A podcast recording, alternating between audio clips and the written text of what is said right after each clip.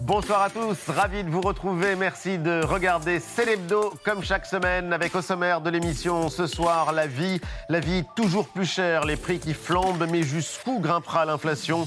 Comment faire face à cette situation qui semble bien partie pour durer? Et si la solution la plus simple était d'augmenter les salaires? Décryptage et analyse de notre invité, l'économiste Eric Ayer. Alors que les cours des matières premières explosent, il faut s'attendre à des pénuries de blé, de céréales. C'est l'une des conséquences de la guerre en Ukraine. L'ONU vient de lancer l'alerte sur le le risque de voir des ouragans de famine dans de nombreux pays du Sud. Et puis le dossier de la semaine, et si la colère pouvait être une émotion positive, parfois même joyeuse, la colère serait peut-être désirable. C'est voluptueux la colère, comme autre chose quand vous mangez. Écoutez, une bonne choucroute, eh bien si vous la mangez vraiment, si elle vous fait envie, miam miam, la philosophe Sophie Galabru réhabilite la colère. Y a-t-il de bonnes et de mauvaises raisons de se mettre en colère? La colère est-elle toujours sincère? Et si la colère pouvait nous réunir? La philosophe Sophie Galabru nous dira pourquoi la colère est indispensable à la vie démocratique. God Save the Queen. Les célébrations se poursuivent en Grande-Bretagne. Troisième jour du jubilé de la reine Elisabeth II. Les images, tous les temps forts de cet hommage à celle qui règne depuis maintenant 70 ans dans l'émission. La journaliste Louise Eckland revient tout juste de Londres elle nous rejoindra tout à l'heure. Après 20h, le monde vivant et ses secrets racontés par un formidable pédagogue, le président du Muséum d'histoire naturelle, Bruno David. Il livre les mystères de ces animaux que nous pensons connaître, les chats, les rats, les pandas, les vers de terre et jusqu'aux grands requins blancs. Il nous fait aussi découvrir des espèces inconnues et fascinantes comme le aïe aïe, une manière de prendre conscience de la protection de la biodiversité de l'importance de protéger la biodiversité. Bruno David sera l'invité de la suite de Célébdo. Célébdo, c'est parti.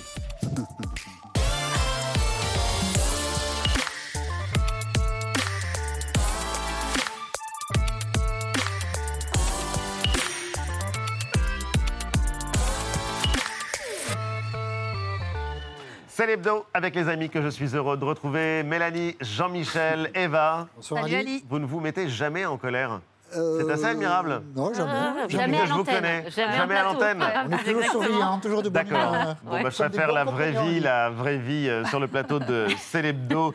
Et on va évidemment parler de ce qui nous préoccupe euh, tous, la vie chère, la vie toujours plus chère. Et une question qu'on se pose, jusqu'à quand les prix continueront-ils de flamber? Et quelle solution face à l'inflation et à la baisse du pouvoir d'achat? L'économiste Eric Ayer est l'invité de Célébdo.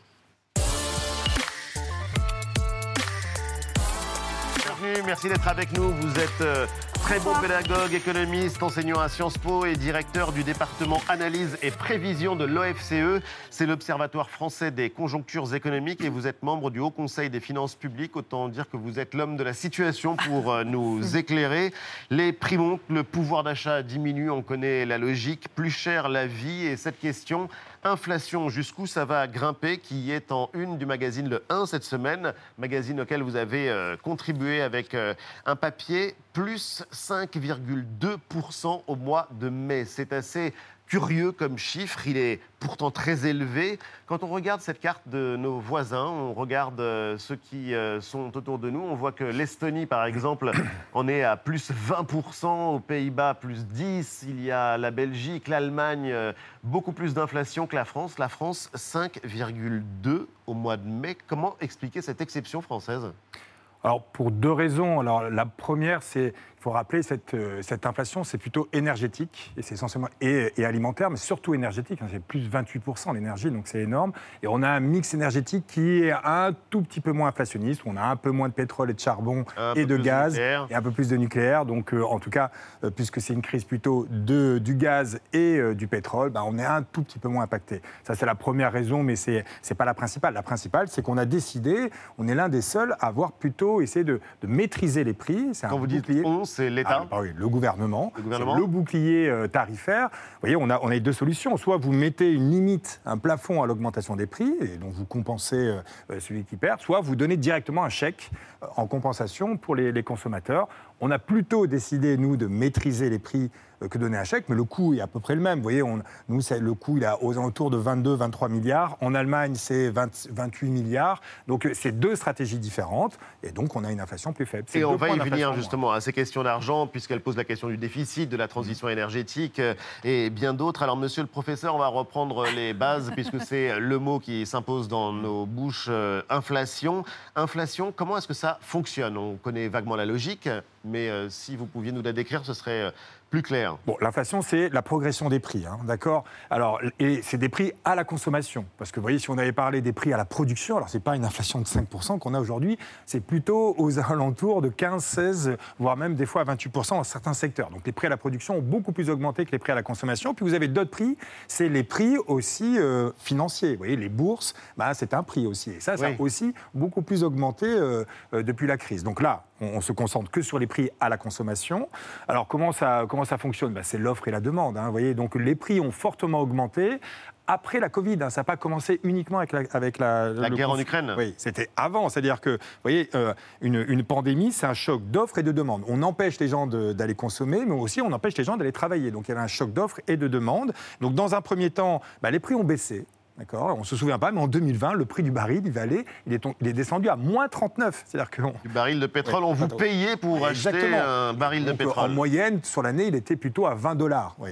Bon, puis après, dès que vous réouvrez euh, l'économie, bah, ça, c'est la demande qui repart très fortement, alors que l'offre bah, est, à peu près rigide. Et là, donc, du coup, les prix reviennent. Et donc, que les prix reviennent, même s'ils étaient revenus qu'à 70, l'inflation aurait été gigantesque. On passe de 20 dollars à, euh, à, à 70 dollars. Bon, voilà, donc cette inflation, elle est aussi liée à l'offre et à la demande. Et à ça, vous rajoutez la crise ukrainienne, avec une énorme incertitude sur ben voilà, l'embargo pétrole, l'embargo sur le gaz. Et donc, il y a de la spéculation. On dit, bon, mais ça va être terminé, on va arrêter euh, de, commercer avec eux. Donc, du coup, il va falloir trouver des alternatives plus chères. Et donc, ben, les prix augmentent, il y a de la spéculation. Et donc, il y a à la fois lié à la reprise, et il y a aussi, le dernier point, c'est en Chine, reprise d'Omicron avec la stratégie zéro Covid, et eh ben, vous fermez les ports. L'usine du monde. Donc, du coup, ben, vous, plus. Et eh ben, vous avez du coup beaucoup moins de, matières premières ou qui coûtent beaucoup plus cher. Ben, tout ça, ça fait que les prix ont augmenté. Alors attention, il faudra bien euh, faire la petite distinction entre les prix qui peuvent rester élevés, mais l'inflation peut disparaître. Hein. Vous voyez, le baril monte à 115. Imaginons qu'il se maintienne à 115. C'est très élevé. Très mais s'il ne bouge pas, ben, l'inflation disparaît. Vous voyez, et donc, euh, le plus probable, c'est qu'on reste à des niveaux de prix très élevés mais avec une inflation qui petit à petit revienne aux alentours de 2% euh, à la fin de l'année 2023. On va en parler justement parce que bon, vous nous avez très bien expliqué euh, la logique et euh, c'est vrai qu'il suffit de se rendre dans un supermarché, de pousser son caddie jusqu'à la caisse pour s'apercevoir de la mauvaise surprise. Que plus 5,2, ça peut être bien pire donc pour beaucoup de produits. Oui, parce que l'addition hmm. est salée, on s'en rend compte à ce moment-là. On a une augmentation en moyenne de 3,8% Hein, du panier moyen euh, à la caisse des supermarchés sur un an. Euh, et tout augmente. Alors tu as, euh, je sais pas, en deux mois, le sucre qui a pris 12%, la viande plus 15%, idem pour les céréales. On a aussi le poisson, tout ce qui est produit de la mer. Là, c'est carrément aux alentours de 20% d'augmentation. Et autre chose plus inhabituelle, parce que ça fait bah, plus de 20 ans que ça n'avait jamais augmenté, c'est le prix de la bouteille d'eau. Alors ça, à cause. C'est l'objet le plus vendu en France. C'est l'objet le plus vendu en France. Et pourquoi ça augmente? Bah, À cause des coûts du plastique, en fait, qui ont augmenté.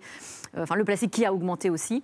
Aucun secteur qui est épargné. Euh, les jouets, euh, du coup, on parle du plastique. L'ameublement, puisque c'est une matière première aussi, le, bois. les vêtements. Alors, bon, il y a des pistes pour y répondre. Vous avez mm, en creux commencé à les, évoquer finalement. reprendre à cette flambée des prix. Alors, on a le gouvernement qui proposait une sorte de chèque alimentaire, chèque inflation, qu'on attend toujours je crois.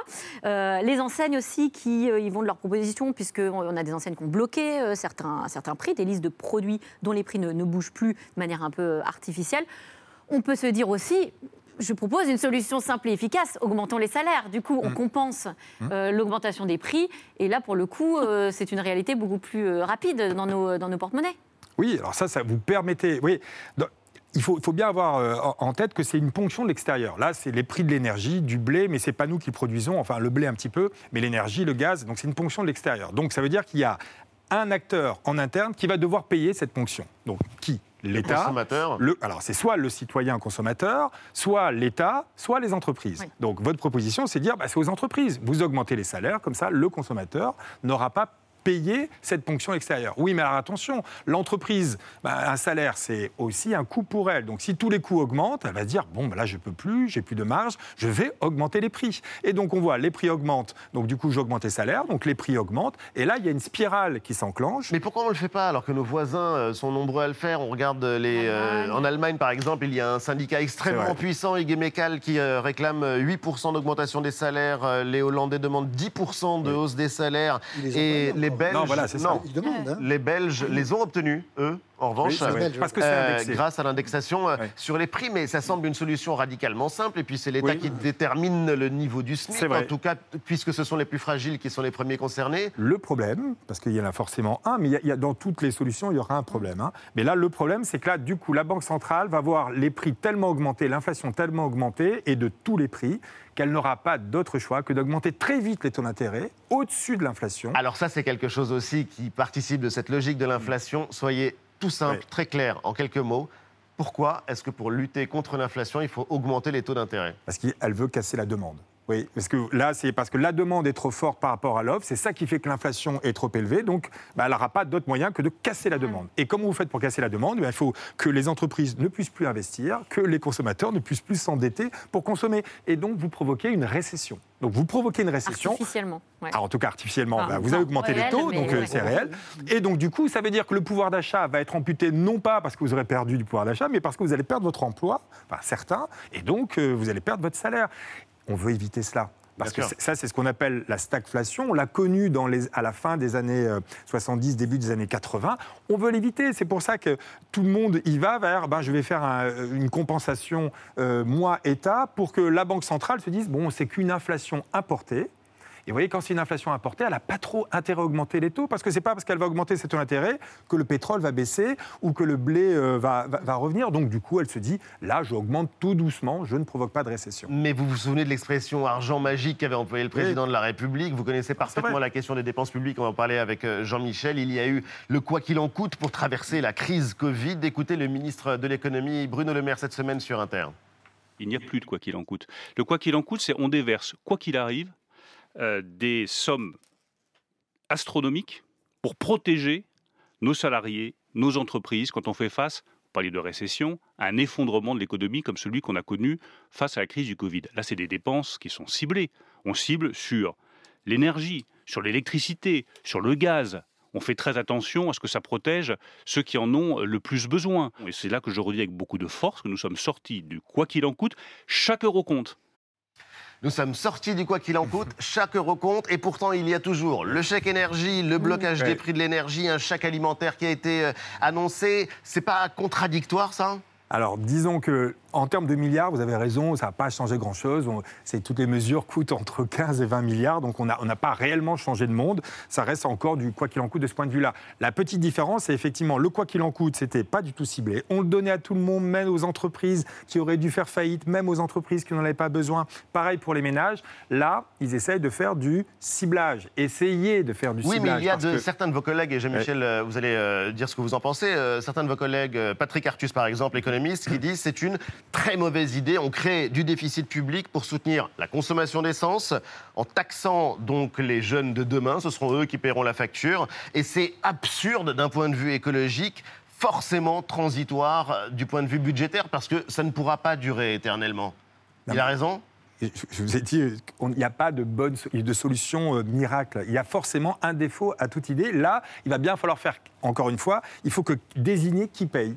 Et donc aujourd'hui, politiquement, c'est compliqué de dire c'est des consommateurs modestes ou fragiles qui doivent payer. Donc, euh, Mais bah, on dit la priorité, c'est la transition énergétique, et eh malgré tout, euh, on encourage la consommation d'énergie fossile. Ça a un peu raison, c'est que nous avons euh, la France. Hein, creusé des déficits beaucoup plus que nos voisins et que nous sommes contraints, la situation étant ce qu'elle est, de faire un chemin que peut-être d'autres ont moins à faire que nous, les Allemands notamment. On accumule les problèmes, nous. Et quand vous dites qu'il n'y a pas de bonne solution, vous avez raison. Mais dans le cas spécifique de la France, euh, notre faiblesse est telle que nous n'avons pas beaucoup d'armes pour lutter face à tout ça.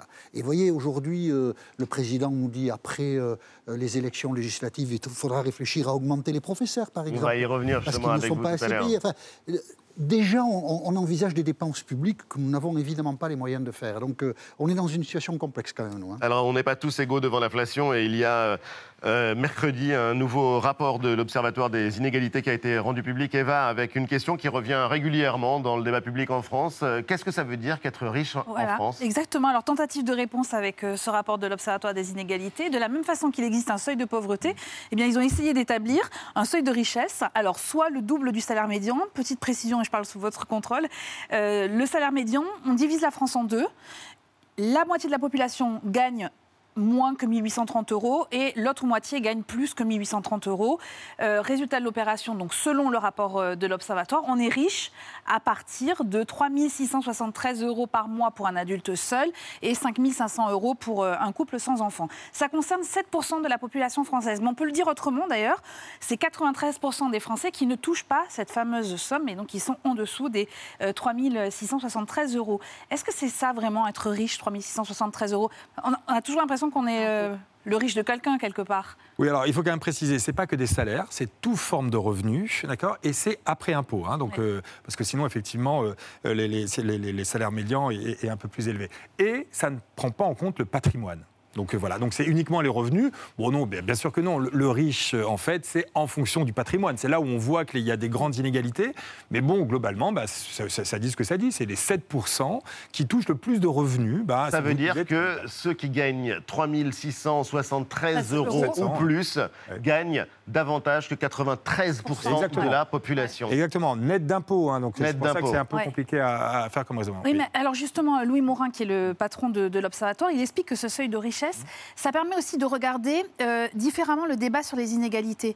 C'est-à-dire que euh, ça, nous évite, par exemple, de focaliser, vous savez, sur les 1% les plus riches, et donc que souvent les partis de gauche euh, évoquent, et donc quand même de, de revoir cette politique de la redistribution également. Est-ce que vous êtes d'accord avec ça ou pas? Oui et non, c'est-à-dire que mais il y a un débat, hein, effectivement. Vous voyez, quand vous dites cela, vous- vous- vous- on a en tête à partir de quand il va falloir augmenter les impôts. Vous voyez, Oui. parce qu'il y a beaucoup de dépenses publiques à venir. Il y a effectivement plus beaucoup de marge de manœuvre, donc euh, il va falloir à un moment réfléchir à euh, augmenter les impôts de certains, mais euh, à partir de quel seuil il va falloir les ça. augmenter. Donc c'est un peu ça l'idée. Encore une fois, je pense qu'il faut, euh, soit vous dites c'est les 1%, parce que les inégalités sont très fortes euh, À voyez, partir de ce à partir de ce pourcentage-là. seuil-là. Ouais. Et donc c'est plutôt vers eux qu'il faut se loger. Oui, mais attention, euh, ces personnes, bah, il n'y en a pas beaucoup. Elles, elles peuvent effectivement être beaucoup plus mobiles et on se dit, tiens, il va falloir quand même le lisser. Et donc on peut aller pe- peut-être sur ces seuils-là, mais on est dans une classe moyenne supérieure. Oui, Vous voyez, ça. entre l'écart entre celui qui est à 7% et, euh, et celui qui est à 9, il est vraiment assez faible, alors que celui qui est à 1, il est très élevé. Donc quelque chose de très progressif, sans doute, ça serait le bienvenu. Autre euh, question qu'on voulait vous poser, c'est comment fonctionne une autre euh, logique, et celle-là, elle est euh, impitoyable, c'est une forme d'effet papillon. L'inflation, elle arrive dans un contexte qui est évidemment marqué par les conséquences de la guerre en Ukraine qui se poursuit, et des conséquences dont on découvre chaque jour qu'elles sont de plus en plus ravageuses, en fait, Mélanie. Oui, notamment sur les exportations, avec une menace principale qui est la famine. La famine, pourquoi? Parce que l'Ukraine, c'est euh, considéré comme le, le grenier Grenier du blé. à blé euh, du monde, Euh, quatrième exportateur mondial de blé, de, de maïs, euh, des exportations qui nourrissent en temps normal, hors temps de guerre, 400 millions de personnes sur la planète. C'est- L'Ukraine seule c'est énorme. L'Ukraine seule, effectivement, permet de nourrir 400, 400 millions de personnes juste par ces céréales et principalement le, le maïs et le, et le blé. Et depuis euh, le début de la guerre, donc depuis quelques mois, bah, les exportations ont chuté. Elles ont été divisées par deux. Donc en, quelques, en quelques mois, avec des zones euh, stratégiques qui font l'objet de, de combats euh, acharnés, notamment dans la, dans la mer Noire, qui est donc au, au sud du pays, puisque vous avez des ports qui sont le point euh, crucial de passage des euh, euh, cargos et des bateaux remplis de céréales pour les exportations et qui sont bloqués du coup par les, par les, flottes, par les flottes russes. Alors il y a des, des propositions qui se mettent en place, notamment l'Union européenne qui réfléchit à une alternative qui est baptisée les lignes de solidarité, les lignes de solidarité européennes qui seraient du fret en fait ferroviaire pour permettre de transiter aux céréales de transiter par les terres. En même temps, on sait que ça concerne une grande grande partie euh, des pays qui ont besoin de cette, de cette nourriture. Est-ce que ce genre d'opération peut être suffisante? Euh, L'Afrique est très dépendante du blé ukrainien, il faut le préciser, et l'ONU dit craindre un, ouragan de famine. Euh, C'est une expression qui est extrêmement forte. Oui, c'est une expression forte. Mais je pense qu'il. Vous voyez, on, nous, Européens, on pense beaucoup au pétrole et au gaz. Et, si le gaz, on ne va pas tout de suite dans l'embargo, c'est parce qu'on se dit, tiens, il va falloir qu'on, entre nous, qu'on arrive à, se rationner et faire de la solidarité entre nous avec certains pays de l'Est euh, et, nous-mêmes. Et on ne pense pas au blé. Effectivement, parce que le blé, on pense qu'on en aura assez, donc ce n'est pas un problème. On ne pense pas à la pénurie, on ne pense pas au et ça, Je pense qu'effectivement, ça serait le rôle aussi de l'Europe de mettre le blé dans euh, euh, l'embargo et se dire comment on va rationner aussi le blé. Et vous voyez, il va falloir voir ça non pas comme un coût, mais comme un effort de guerre que l'on fait entre nous et de la solidarité entre nous. Et là, on, on verrait enfin l'Europe comme non pas des ratios à respecter, mais bien comme une grande puissance qui ne réfléchit pas qu'à elle-même, mais aussi. Mais effort de guerre, ça veut dire quoi Le distribuer le, bah, Ça veut dire que nous, Français, on doit aussi faire un effort sur notre blé, pas que sur le gaz ah ou sur le pétrole, et réfléchir à comment. À la consommation À la consommation de blé. Moins et ah, Exactement, pour exporter et aider. Et, ça serait une, une, façon de revaloriser mmh. un tout petit peu notre image d'Européens qui sont qui est un peu. Est-ce que ça suffirait? On a vu cette semaine, l'image était extrêmement forte hier. Le président sénégalais, il est aussi président de l'Union africaine. Il euh, s'appelle Macky Sall. Il était en Russie pour rencontrer euh, Vladimir Poutine. Le Sénégal a besoin de blé, il a absolument besoin de céréales, d'engrais. C'est la survie de populations entières qui mm. est en jeu. En Afrique, cette dimension euh, économique-là, on la voit peu, on la voit mal quand on est ici. L'Égypte est en Afrique. Et en l'occurrence, euh, ce qui est frappant, c'est qu'il il y a le besoin des Africains et aussi des pays du sud-est asiatique de se rassurer, demander au tyran Vladimir Poutine de les rassurer. Non, mais c'est exactement cela. C'est-à-dire que si on veut pas, effectivement, si on veut limiter l'effort de, Poutine et en tout cas lui montrer la ligne rouge, il va falloir qu'on ait tous les pays euh, avec nous et qu'il n'y ait pas de passagers clandestins. Et donc, pour qu'il n'y ait pas de passagers clandestins, eh ben, c'est à nous à jouer un rôle central dans la redistribution, mais de tout, du gaz, du pétrole, du blé, et qu'on fasse des efforts pour y arriver, financiers ou même de rationnement. Alors, euh, vous restez avec nous. Merci. En tout cas, c'est beaucoup plus clair, Eric euh, Ayer. Tout de suite, Jean-Michel. Étonnant, non Non. non mais... arrêtez de tout confondre, c'est pas possible. Monsieur, le résultat de ce soir représente en lui-même une éclatante victoire. Alors j'entends l'expression euh, communément utilisée du troisième tour. Le 12 et 19 juin, en vous appelant à m'élire comme Premier ministre. J'ai une mauvaise nouvelle pour vous. Je vais faire un discours. Étonnant, non? Emmanuel Macron donne euh, ce matin, on peut la lire dans plusieurs euh, quotidiens régionaux, une interview très détaillée. On a retiré deux éléments de cette interview. D'abord, il annonce la création, s'il si, euh, a une majorité à l'Assemblée nationale, d'un Conseil national de la refondation. CNR, et bien entendu, la référence est explicite. D'ailleurs, ceci figure dans l'interview. Pourquoi ce clin d'œil au Conseil national de la résistance lui demandent les journalistes. Nous vivons un temps comparable. Alors là, il est permis d'éclater de rire. En 1943, quand on crée le Conseil national de la résistance, c'est parce qu'il n'y a plus d'instance représentative du peuple français. Le Parlement a disparu, Philippe Pétain a les pleins pouvoirs depuis juillet 40. Mais aujourd'hui, il y a une Assemblée nationale. On va même la réélire à partir de dimanche prochain. Donc, créer un Conseil national de la refondation, c'est créer une concurrence à l'Assemblée nationale. Et laquelle des deux va être la plus forte? Laquelle des deux va être légitime? Je crois qu'il a dit ça un peu sans y penser, le président. Mmh. Et il faudra qu'il précise son propos. Deuxième passage intéressant de l'interview d'Emmanuel Macron. Et, si euh, Jean-Luc Mélenchon, la gauche, gagne?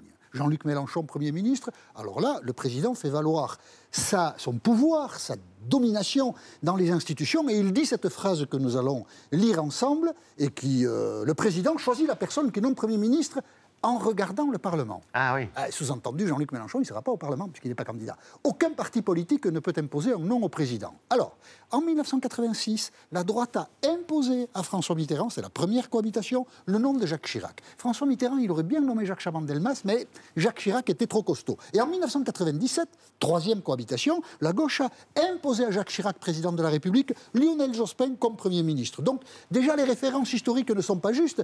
Et Jean-Luc Mélenchon n'est pas au Parlement? Ben non, monsieur Macron, Jean-Luc Mélenchon ne sera pas au Parlement, mais Jean Castex, que vous avez nommé à Matignon, il n'était pas au Parlement non plus. Je crois que cette interview, il l'a faite euh, comme ça, un peu sur le coin de la table, sans trop réfléchir, le président. Alors, il y a une euh, polémique, euh, plus qu'une polémique d'ailleurs, cette semaine. C'est à propos des incidents qui ont eu lieu au Stade de France la semaine dernière, le week-end dernier, au moment de la finale de la Champions League. Bien sûr, donc la scène a suscité beaucoup d'émotions légitimes, beaucoup d'agressions aux environs du Stade de France. On va y revenir. Ceux qui sont les plus fâchés contre nous, c'est un conflit historique, ce sont les Anglais. Mais en fait, vous êtes nuls, les Français. Vous, vous ne savez pas organiser une grande compétition. Alors la presse anglaise, elle s'en est donnée à cœur joie. Les dirigeants de Liverpool nous accablent d'insultes. On a tout leur mépris, et même plus s'ils le pouvaient. Et personne, ni même en France d'ailleurs, n'est attentif à un élément qui n'est pas mineur parce qu'il a été euh, l'une des causes importantes du trouble à l'ordre public que nous avons connu. L'afflux très important de supporters de Liverpool est lié à des faux billets. Écoutez ce que disait Gérald Darmanin lundi soir sur TF1. Moi, je, veux dire que si on a eu des problèmes exclusivement qu'avec la tribune britannique, là, il se trouve que les clubs de foot, notamment Liverpool, ont demandé l'intégralité de leurs billets en papier. C'est un peu étonnant. On, s'en étonne. On s'en étonne parce que l'UEFA propose aux clubs, pendant toute la compétition, des billets électroniques infalsifiables. Et pour cette finale, Liverpool a demandé des billets papier. Et pourquoi? Qui a vendu les billets aux supporters de Liverpool Le club ou les associations de supporters Et qui a fait les faux billets L'UEFA n'a ouvert aucune enquête là-dessus. Et ça n'intéresse personne. Il y a une magouille du côté de Liverpool. Bonjour les Anglais. Voilà. Et personne ne veut la regarder. Bah non, il faut, il faut tout regarder quand même. En tout cas, il y a eu euh, donc euh, ces incidents et tout à coup, un territoire entier, un département, ah bah. la Seine-Saint-Denis, qui a été mis en cause euh, dans sa globalité. écoutez, la Seine-Saint-Denis, bah voilà, c'est plus en France. Écoutez. Le sujet, c'est euh, les hordes de délinquants et de voyous qui ont attaqué les touristes, qui ont attaqué les supporters à la sortie du match. Il faut traquer ces bandes, ces racailles, ces voyous qui pourrissent la vie euh, de, leurs concitoyens au quotidien. Saint-Denis n'est pas Paris et que euh, la Seine-Saint-Denis n'est plus la France depuis longtemps. Ah, les racailles. Bien sûr, il faut condamner tous les gens qui euh, ont raquetté, volé, euh, parfois même procédé visiblement à des viols sur des, sur des jeunes femmes. Bien sûr qu'il faut les condamner. Mais Saint-Denis n'est plus en France. Mais il y a beaucoup de Français en Seine-Saint-Denis, évidemment. Et des gens honnêtes qui paient leurs impôts et qui essaient de faire en sorte, dans ce département, de régler des problèmes quand il y en a. Donc dire que la Seine-Saint-Denis n'est pas en France, c'est dire une très grosse bêtise, mais celui qui l'a dit nous a habitués à en dire beaucoup. Qu'en pense l'économiste et qu'est-ce qu'il retient de ces euh, différentes informations? Les promesses du président de la République qui démarre un quinquennat, mais les caisses sont vides Ou est-ce que c'est euh, ce qui s'est passé justement dans ce département qui est le plus pauvre du pays? C'est un peu tout cela. Effectivement, il va falloir quand même qu'on fasse attention à, l'issue. Alors, on parle de troisième tour social, mais oui, bien entendu que rien n'est réglé en termes de, territoire. On a parlé d'inégalités de revenus, mais les inégalités de territoire sont gigantesques. Et donc, il va falloir bien, bien sûr qu'on. il ne faut pas stigmatiser, mais il faut au contraire régler ce problème-là. c'est la principale info. Ensuite, bien entendu, euh, politiquement, euh, il va falloir qu'on réfléchisse, enfin, qu'ils réfléchissent à une, à une majorité, parce qu'il y a quelques réformes qui veut mener, mais pour les mener, il va falloir qu'il y ait une, une majorité qui va qui, soit solide derrière ces réformes. Et l'économie des faux billets, ça peut intéresser les économistes ou pas? Oui, mais alors je ne suis pas sûr que ces non, mais alors je ne sais pas de combien on parle parce qu'il y a beaucoup de chiffres qui ont circulé sur ces sur ces faux billets, mais vous voyez, ça peut être que complètement marginal et ça, ah, bon, c'est bon, ok. Ça peut être... dit 2700 faux billets et Orange dit un seul billet a été dupliqué 760 fois. Bon, Donc euh, je pense que l'UEFA ment. Ça n'intéresse personne. Moi, ça hmm. me fascine. L'UEFA ment. Ça n'intéresse personne. Mais ça n'a pas empêché le Real Madrid de, gagner. vous parliez de troisième tour social. Eric Ayer, vous restez avec nous. C'est une manière, le troisième tour social, d'exprimer sa colère éventuellement dans la rue. Et le dossier de la semaine, justement, dans Célébdo, il fait la une du dernier numéro d'un magazine formidable, Philosophie Magazine, avec cette question penser, c'est dire non. Avoir le courage de dire non jusqu'à la révolte, jusqu'à la colère. Question d'actualité dont on va parler avec la philosophe Sophie Galabru. Elle est l'invitée de Célébdo.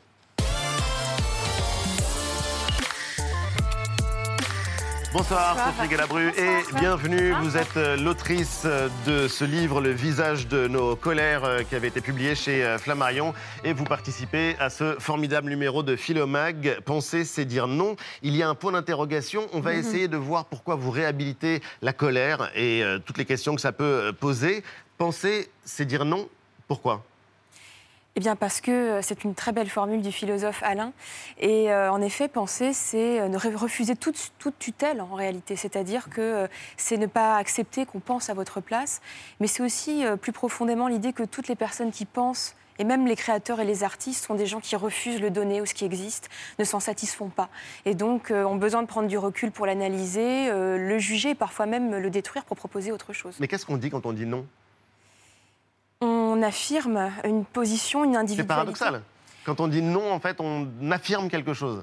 Oui, on s'affirme en tant qu'individu, parfois contre un groupe, contre un ordre, une norme ou une règle. Et on voit donc euh, toutes les implications euh, et le fil qu'on va tirer euh, avec vous. il y a quelque chose d'intéressant, c'est que vous réhabilitez la colère. C'est une émotion qui est pourtant dévalorisée, délégitimée, qui est une émotion qu'il faudrait réprimer. Et dès les petits-enfants à qui on mmh. dit, on intime l'ordre de ne pas te mettre en colère, calme-toi. exercice de définition quand même, avec quoi il ne faut pas confondre la colère? Avec la haine d'abord. La colère, c'est pas la haine. Eh oui, parce qu'on a tendance à les associer, alors que la haine est une passion euh, durable qui s'ancre pour nier euh, l'autre euh, jusqu'à la destruction parfois. La colère, c'est pas l'indignation non plus. Non, l'indignation consiste à se lever contre ce qui est digne ou indigne, mais ce sont des notions qui peuvent être dépendre de l'époque, du temps, alors que la colère est une émotion qui vient du corps des gens. Du corps oui, qui provient du corps quand on ressent un malaise, une injustice, une offense, et ça ne trompe pas. Et ça n'est pas socialement construit comme l'indignation. Alors pourquoi est-ce que la colère, c'est pas forcément négatif?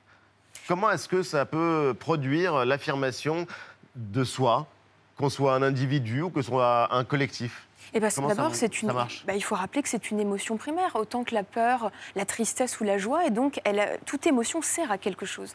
Et l'émotion de la colère sert à euh, se défendre, à réagir face à une agression, une menace, euh, et même, euh, voilà, encore une fois, l'injustice ou l'atteinte à ses libertés. Mm. Donc, c'est très important de savoir se mettre en colère. C'est très important de savoir se mettre en colère. Absolument. Et il y a de bonnes raisons de se mettre en colère. Il y a tout, à mon sens, il y a toujours de bonnes raisons. Il y a toujours, mais on peut vivre sans colère aussi. il sait de quoi il parle, ah, Jean-Michel. Ce sont peut-être des colères rentrées. oui, euh, les exemples doivent se compter sur les doigts d'une main. Ce qui me gêne depuis le début, c'est euh, penser, c'est dire non. Vous voyez, on va voter dimanche prochain, mm. et quand on vote, on dit oui. On dit oui à un candidat, à un oui, tu peux dire non à un autre. On dit aussi non à d'autres. On peut dire non à un autre, mais on dit oui aussi. Vous comprenez? Mm. Donc, euh, ça me gêne un peu, moi, ça. Penser, ça peut aussi être dire oui je voter avec enthousiasme pour X ou Y. Mais de même que le non est parfois une forme d'affirmation aussi, oui, ou ceux qui s'abstiennent affirment quelque chose aussi. Oui, ou ceux qui votent pour X peuvent euh, dire non à quelqu'un d'autre. Quelqu'un d'autre. Et ça, c'est la citation euh, d'Albert Camus. Je me révolte, donc je suis. Et c'est assez euh, frappant parce que quand on regarde euh, la manière dont la colère est perçue dans l'espace social, la colère populaire, c'est ce qui fait peur souvent dans les manifestations. C'est euh, l'ordre social, on va le dire rapidement comme ça, qui délégitime la colère. Il y a eu des sujets sur lesquels vous avez travaillé. Vous avez travaillé sur le mouvement des Gilets jaunes et sur la colère des avocats, la colère des enseignants, la colère du des... Milieu aussi. Du milieu hospitalier. C'est un sentiment qui est extrêmement présent dans les, dans les collectifs, c'est-à-dire que la colère en fait, ça peut nous réunir. Oui, euh, c'est une émotion qui est peut-être plus défendue, davantage défendue dans un collectif comme le féminisme. C'est ce que j'ai pu constater. Mais évidemment, euh, le mouvement des Gilets jaunes a revendiqué la colère, et parfois plus. Hein. Mais euh, c'est une émotion qui met en mouvement pour, pour pour changer l'ordre qui est en place et pour demander plus de justice ou de liberté. Ou d'émancipation. Alors on a voulu évidemment prendre quelques exemples, Mélanie, et des exemples tellement puissants. Très historiques et qui illustrent parfaitement ce que, ce que, ce que vous dites. Alors on a pris euh, bah, deux figures historiques qui ont légitimé finalement à leur manière cette euh, colère pour faire avancer un combat, l'abbé Pierre et Martin Luther King. Pour le coup... Euh, une colère comme un outil qui stimule l'audace, engendre l'action. Euh, Martin Luther King, pour lui, dans ce discours fameux, la colère devient euh, pleine de bon sens quand il n'y a pas d'autre solution. Mass civil disobedience can use rage as a constructive and creative force. It is purposeless to tell Negroes they should not be enraged when they should be.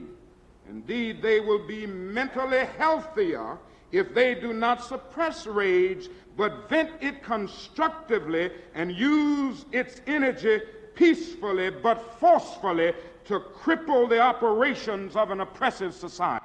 Une colère pacifiste, finalement. C'est aussi ce que. Vous en parlez d'ailleurs dans votre Martin livre Luther de, King. de Luther King.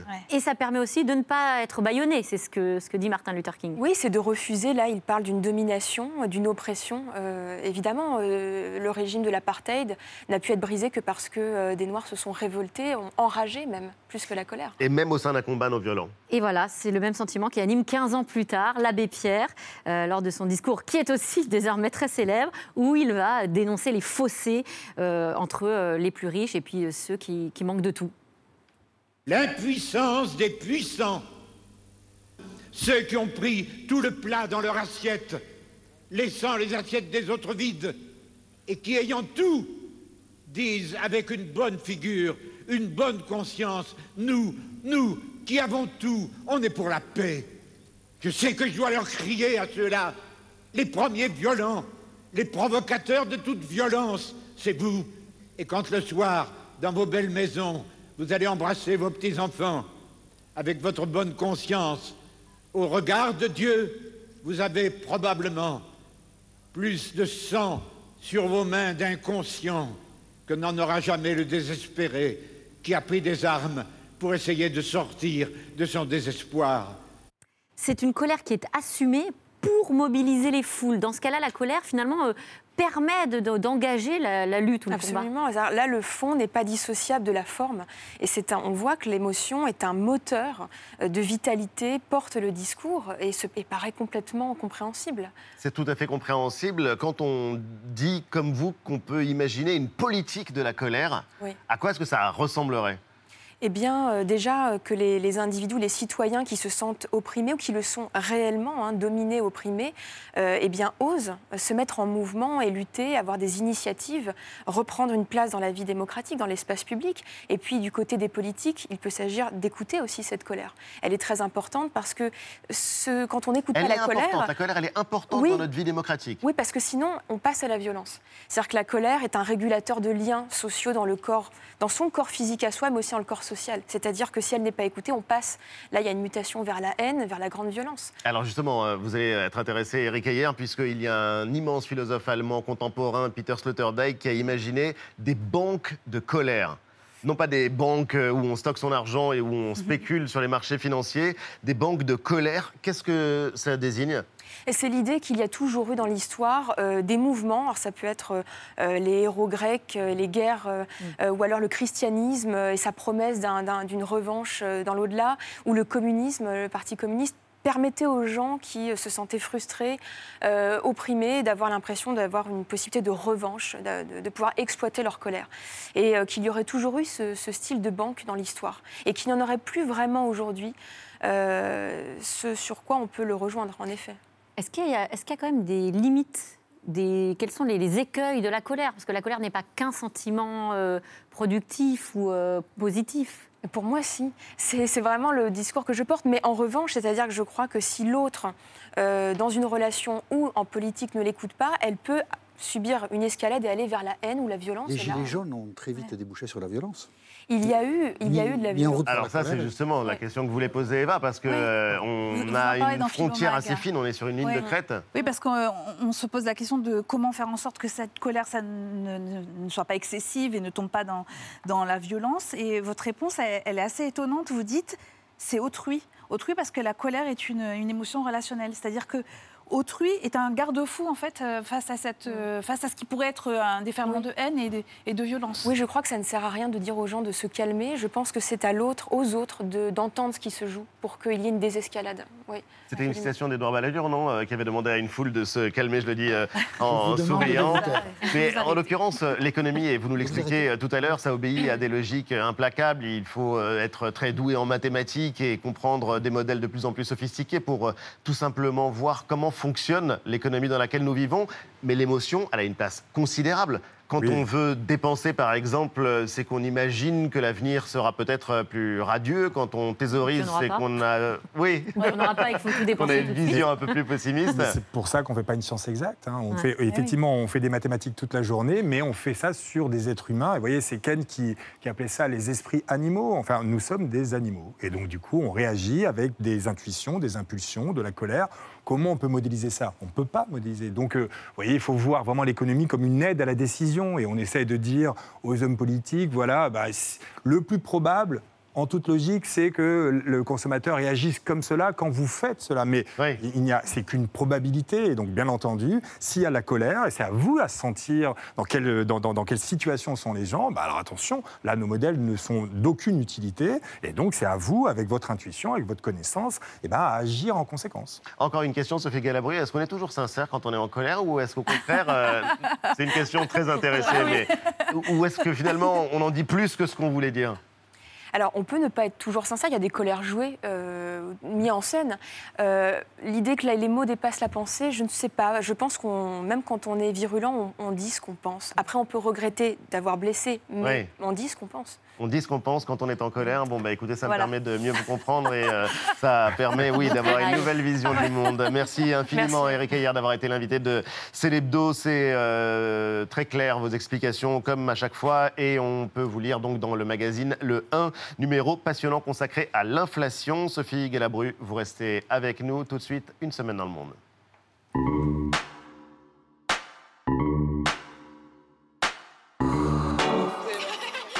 Aux États-Unis, à Fairfax, Virginie, verdict du procès Johnny Depp contre Amber Heard. L'acteur de Pirates des Caraïbes poursuivait son ex-femme pour diffamation. La comédienne l'accusait de violence conjugale. Six semaines devant la justice. Les détails les plus intimes et les plus sordides de leur relation exposés devant des millions de téléspectateurs et commentés en temps réel sur les réseaux. Amber Heard condamnée à verser 15 millions de dollars à Johnny Depp. Et après ce verdict, la crainte de tant de victimes de violences conjugales de ne pas être cruciale témoigne. Fin du mouvement MeToo. Aux États-Unis encore, à New York cette fois, autre verdict cette semaine, appel rejeté pour Harvey Weinstein. L'ex-producteur roi d'Hollywood reste condamné à 23 ans de prison pour viol et agression sexuelle. Weinstein, toujours incarcéré et qui attend maintenant de comparaître encore une fois pour des crimes sexuels contre plusieurs femmes. Il risque la perpétuité. Le mouvement MeToo continue. En Angleterre, hommage à la reine Elisabeth II, troisième jour de son jubilé de platine, célébration de 70 ans de règne, liesse populaire notamment à Londres, des milliers de personnes réunies pour l'apercevoir au balcon de son palais de Buckingham, des festivités suivies partout dans le monde, toute la pompe de la monarchie britannique, la grandeur et jusqu'à l'extravagance. God Save the Queen. Bonsoir Louise Eklund et merci infiniment d'être avec nous. Welcome dans Célébdo. Célébdo, ça se dit comment en anglais? Uh, It's the hebdo. I don't know. It's the, it's the weekly. It's the weekly show. It's the weekly show. En tout cas, vous revenez euh, tout juste de Londres pour un show qui, pour le coup, est démesurément grand, impressionnant. 2 milliards de téléspectateurs euh, suivent donc ce jubilé de platine euh, qui commémore et célèbre les 70 ans de règne de votre reine Elisabeth. Vous avez d'ailleurs consacré un livre euh, à cette euh, icône, légende, monarque. Et c'est pas God Save the Queen, c'est God Save My Queen. C'est une déclaration d'amour euh, dont on va parler tout à l'heure. On va revenir sur les images et les temps forts du jubilé. Qu'est-ce qui vous a le plus marqué quand vous étiez à Londres? Dans le quartier très chic de Mayfair Oui, j'étais à Mayfair dans une fête de rue. Il y a 16 000 fêtes de rue qui vont avoir lieu euh, ce dimanche dans tout le pays. Et moi, ce qui m'a marqué, c'est vraiment la ferveur. C'est la ferveur La ferveur des gens. C'est-à-dire que nous, on a la reine. Vous, vous avez peut-être le foot, 98. Je pense à ça parce que quand je suis arrivée en France, tout le monde parlait de foot et c'est ça, qui vous unit. Nous, les Britanniques, ben, on a vraiment... Euh, cette reine qui euh, qu'on admire, qu'on adore, euh, qui est notre phare quand ça va pas. Alors on va en parler justement de ce qu'elle représente parce que c'est euh, extrêmement complexe finalement et ça n'est pas du tout qu'une image sur papier glacé, ça n'est pas non plus un personnage symbolique qui n'exerce au fond aucun pouvoir réel. Mais les festivités, elles ont démarré jeudi, je le disais, grand défilé, on a vu toute la pompe de la monarchie britannique, le faste et l'apparition de Sa Majesté Elisabeth II au balcon de son palais Buckingham. Qu'est-ce qu'elle dit, cette image? Elle était extrêmement attendue et le contre-champ montre des milliers de personnes sur le mall à essayer de l'apercevoir. Bah, cette image montre qu'elle est plutôt en forme pour une femme de 96 ans déjà. Oui. On était très très heureuse de la voir ici, magnifique dans ce Dove Blue, comme on l'appelle. C'est le bleu colombe en anglais. Euh, et puis qu'elle était, elle sera toujours au service de son peuple. C'est ce qu'elle a prononcé à ses 21 ans. Je serai toujours à votre service jusqu'à mon dernier souffle. Elle n'est pas en grande forme, c'est vrai, mais elle est là et elle voulait nous le montrer. Et elle le disait donc euh, vraiment euh, très tôt, euh, puisque je crois que c'est euh, une déclaration servir mon peuple, euh, servir aussi cette grande famille qu'est la monarchie euh, britannique et à laquelle nous appartenons tous. Elle perçoit donc euh, la monarchie comme une famille. Les festivités se poursuivent et malgré son absence, puisque elle se repose, on ne l'a pas vue hier euh, pour ce qui était le point d'orgue de ce jubilé de platine, à savoir euh, la cérémonie en son honneur à la messe euh, en son honneur à la cathédrale Saint-Paul à Londres. Elle n'était pas là, cet après-midi au derby d'Epsom et donc c'est assez curieux parce qu'elle est très présente dans l'absence. En revanche, d'autres étaient présents. C'était la première apparition euh, publique d'Harry et Meghan avec le reste de la famille royale. Ça a été Voilà. beaucoup, beaucoup commenté, mais ça ne vous plaît pas Ah non, ça ne plaît pas à Pourquoi beaucoup de Britanniques. Non, on n'avait pas envie qu'elle vienne du tout. Harry, il est le bienvenu, mais Meghan, j'avais pas envie Meghan, qu'elle vienne. ouais. Non Tout simplement. Non, non, non, ouais, j'avais pas envie parce que j'avais peur qu'elle vole la vedette à la reine. C'est vrai qu'à chaque fois qu'elle va quelque part en ce moment, bah, ça crée un petit peu de, de mouvement, on va dire. euh, pas dans le bon sens. Mais ça n'est pas de sa responsabilité. Non, pas du tout, mais Mais vous. Voilà, de toute façon, ça suscite des émotions positives ou Elle est négatives. trop américaine pour les Anglais. Bah, elle est Euh, américaine. c'est- pas qu'elle est américaine, c'est qu'elle a craché dans la soupe, tout simplement. Et On est loin euh, encore de la réconciliation. Mais il y a une question qu'on ne peut pas ne pas se poser puisqu'on regarde ça depuis la France. Nous avons un monarque républicain, vous avez une reine constitutionnelle. Pas Qu'est-ce qu'elle hein. représente pour le coup? Puisque dans votre livre, vous dites qu'elle est votre mère, votre grand-mère, votre arrière-grand-mère. C'est vraiment ça hein Bah, c'est tout à fait ça. C'est quelqu'un qui nous a montré qu'à travers euh, les siècles, euh, elle est toujours là. C'est un phare. Elle, est- elle a toujours été à notre service. Elle nous a jamais failli. Et c'est vrai que tous les Britanniques lui prêtent un jour ou l'autre. euh, 70 ans. Elle, elle a toujours fait partie de ma vie. Chaque durée, Noël, hein, c'est ça, Oui. voilà. Devant ma télévision, je regarde le discours de la reine. J'ai envie de l'entendre. J'ai envie de, de- de faire un petit rétrospective avec elle. À chaque fois qu'elle prononce un mot, c'est pesé, c'est réfléchi. Vous vous souvenez du discours de Macron quand on était tous extrêmement angoissés dans Pendant cette la période crise de- Covid et qu'il déclarait la guerre, il comparait la pandémie à une situation de guerre. Eh ben, Elle a- elle, elle a dit, we will meet again. On Oui. va se retrouver. Vous vous inquiétez pas, j'ai traversé des choses terribles et on va se retrouver. Et ça, On va retrouver nos amis, on va retrouver la joie d'être ensemble. et, et- et ça, l'a c'est précieux. Je l'ai appris euh, par cœur évidemment parce que c'est euh, passionnant parce que en l'occurrence euh, il y a un rapport très fort donc des Britanniques avec leur reine. Ils n'ont pas à les lire, mais tous les agents du service public par exemple, les militaires évidemment, prêtent serment. Ils jurent de servir la reine. C'est un serment qui engage beaucoup de la population britannique au service de, de la monarchie. Vous vous l'avez rencontré Oui. et c'est intéressant parce que c'est une rencontre bouleversante. Complètement. Pourquoi? Et je le, je le rencontre, je, je le raconte pardon, dans le moindre Oui. détail dans mon livre parce que c'était un moment très très fort. On était à l'ambassade de la Grande-Bretagne ici en France. Mmh. On était planqués autour du jardin comme des petites fleurs. Elle, elle arrive. On nous avait expliqué comment faire la révérence, comment s'adresser à elle parce qu'il ne faut pas se planter quand même. Et on se met un peu la pression. Et donc elle, elle, elle arrive. Elle est euh, chaperonnée par une euh, dame euh, qui travaille à l'ambassade et qui va potentiellement te présenter à la reine. Mais tu sais pas si elle va s'arrêter devant toi. Et elle donc, s'est du coup, arrêtée. elle, c'était l'angoisse et elle s'est arrêtée. On a échangé deux mots. Deux mots, ah ouais, c'est ça. oui. Elle m'a Vous dit, avez euh, parlé à la reine, vous l'avez vu J'ai vous parlé à la reine. La dame à côté, elle a dit bah, Louise Eklund, elle travaille à la télé, elle parle français comme vous. Elle dit, oh, how lovely. Oui. Oh, fantastique. Enfin, Parce c'est qu'elle parle un français euh, absolument parfait. C'est intéressant de voir euh, à quel point elle est, euh, au sens strict, sacrée. Euh, dans votre livre, quand on vous lit, vous dites euh, She's the boss, c'est elle euh, la, la chef. Et euh, même les anti-monarchistes lui rendent hommage euh, ces euh, derniers jours. Il y a une devise, en l'occurrence, un motto de la reine et de la famille britannique c'est Never explain, never complain. ne pas s'expliquer, ne pas se plaindre. La Colère, là. colère est bannie. Impossible de manifester des émotions dans l'espace euh, public. Qu'est-ce que ça vous inspire? C'est une, c'est la, la prolongation euh, d'un, héritage que l'on a, hein, euh, philosophique, euh, judéo-chrétien, donc il n'y a rien d'étonnant. Oui. Et Oui, d'autant où- quand on on- est on doit brider, brider les émotions. église.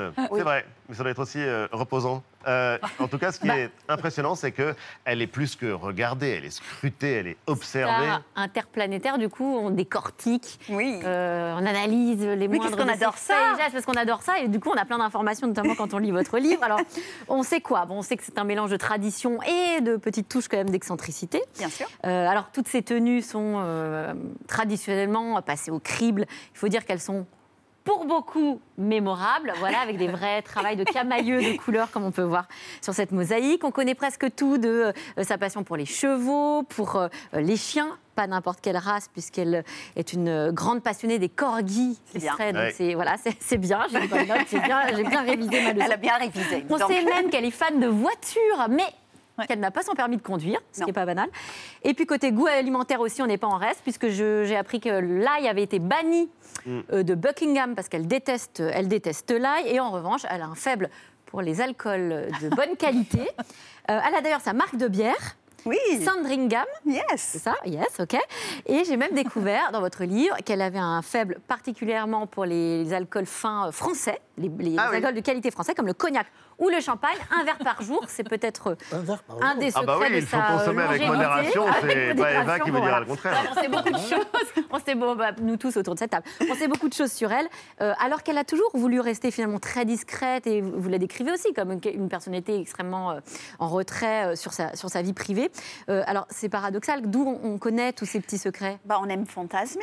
Elle, elle règne depuis 70 ans. Donc, Oui, mais euh, le fantasme, c'est pas la réalité. Non, c'est vrai, mais on a des, des- des journalistes qui sont des royal correspondents qui ont le droit de rentrer un petit peu plus dans les détails. Ah, Alors, je ne sais pas si c'est à ce point-là, mais on a récolté énormément. C'est une- une- un personnage qui fascine. Et de toute façon, c'est une famille qui euh, fascine à travers le monde. C'est peut-être euh, la famille royale, en tout cas, qui est la plus connue euh, au monde. Et c'est une machine à produire de la rumeur et à produire aussi des discours, des démocratie, ils films. doivent donner des choses d'eux-mêmes, parce que euh, c'est pas une démocratie autoritaire, donc c'est compliqué, c'est un alliage très singulier.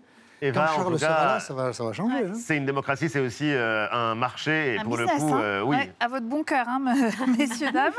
Parce que ce jubilé, c'est aussi euh, une aubaine, évidemment, avec une série de produits dérivés. Regardez, on en a choisi quelques-uns pour vous. Alors, euh, service... euh, les services à thé, évidemment, avec la cuillère à l'effigie de la reine et autres assiettes que vous pouvez voir euh, sur ces images. Vous voyez, la spoon, comme on dit. Bon, ça, ce sont les assiettes qui sont gravées. Et puis, euh, le- un pâtissier qui a même concocté euh, les gâteaux pour un- une parfaite carrosse. C'est vraiment très beau. Voilà, avec des petits Ah. chapeaux, évidemment, hein, en sucrerie. Euh, et puis, pour décorer les tables, eh bien, il vaut mieux mettre une sorte de napperon qui a été offert euh, au lecteur du Daily Mail. Quand vous achetiez le Daily Mail, vous pouviez bénéficier horreur. de ça.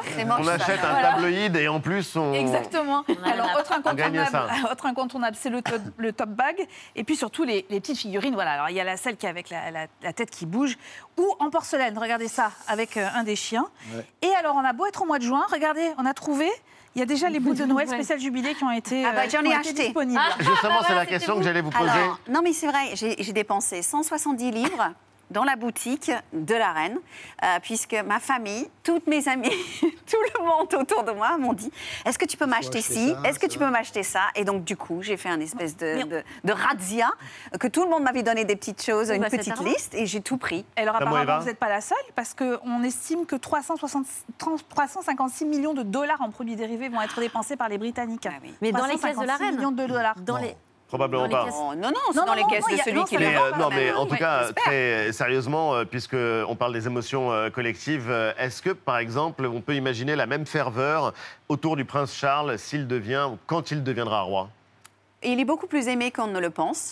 mais, mais beaucoup moins qu'on ne le croit. Non, parce que la- Euh, non, le Royaume-Uni, c'est aussi un pays où on a décapité les rois, et pourtant on est capable de les aimer euh, quelques Ouais, C'est un plus écologiste. C'est quelqu'un qui a commencé à parler de l'écologie très très tôt, dans les années 70. Je pense qu'il euh, Diana et toute cette affaire a vraiment euh, été euh, catastrophique pour le prince Charles. Oui. Aujourd'hui, on comprend qu'il a été victime d'un mariage arrangé, quand même, et que la femme qu'il aimait, c'était Camilla. Et maintenant qu'il est avec Camilla et que la reine a reconnu qu'elle, enfin, qu'il l'a nommée euh, reine consort, eh bien, elle sera reine quand elle est en place. Oui. Et on va l'accepter et on va. Elle nous a préparé pour ça et elle a préparé son fils à ça également. Qu'est-ce que ça vous inspire, en l'occurrence, euh, vous qui euh, voulez la révolte, euh, qui encouragez la revendication des droits de voir un peuple qui accepte, je ne sais pas si c'est de la servitude volontaire, mais d'être les fidèles sujets Oui, monarque ça donne envie de faire une- peut-être une enquête anthropologique de la colère. Est-ce que les Britanniques, euh, comment les Britanniques se rapportent à cette émotion? C'est vrai? C'est vrai Eh ben voilà, au boulot. On va devoir en rester là. Merci infiniment en tout cas, Louise El Eklund, God Save My Queen. On se termine avec une autre euh, déclaration d'amour. On termine avec une autre déclaration d'amour à la reine, celle des Beatles dans Abbey Road. C'est une chanson magnifique. Écoutez la voix de Paul McCartney et donc euh, c'est aux éditions du Rocher. Sophie Guélabru, le visage de nos colères, c'est publié chez Flammarion et vous participez donc à ce numéro. Penser, c'est dire non. Il y a un point d'interrogation. Étonnant, non, Jean-Michel? En tout cas, on le recommande chaleureusement. C'est l'hebdo continue juste après la pub avec Vue et le monde vivant. Le monde vivant, c'est secret raconté par Bruno David, le formidable président du Muséum d'histoire naturelle. On vous retrouve juste après ça. Majesty's a pretty nice girl, but she changes from day to day. I wanna tell her that I love her a lot, but I gotta get a belly full of wine. Her Majesty's a pretty nice girl, someday I'm gonna make her mine, oh yeah, someday I'm gonna make her mine.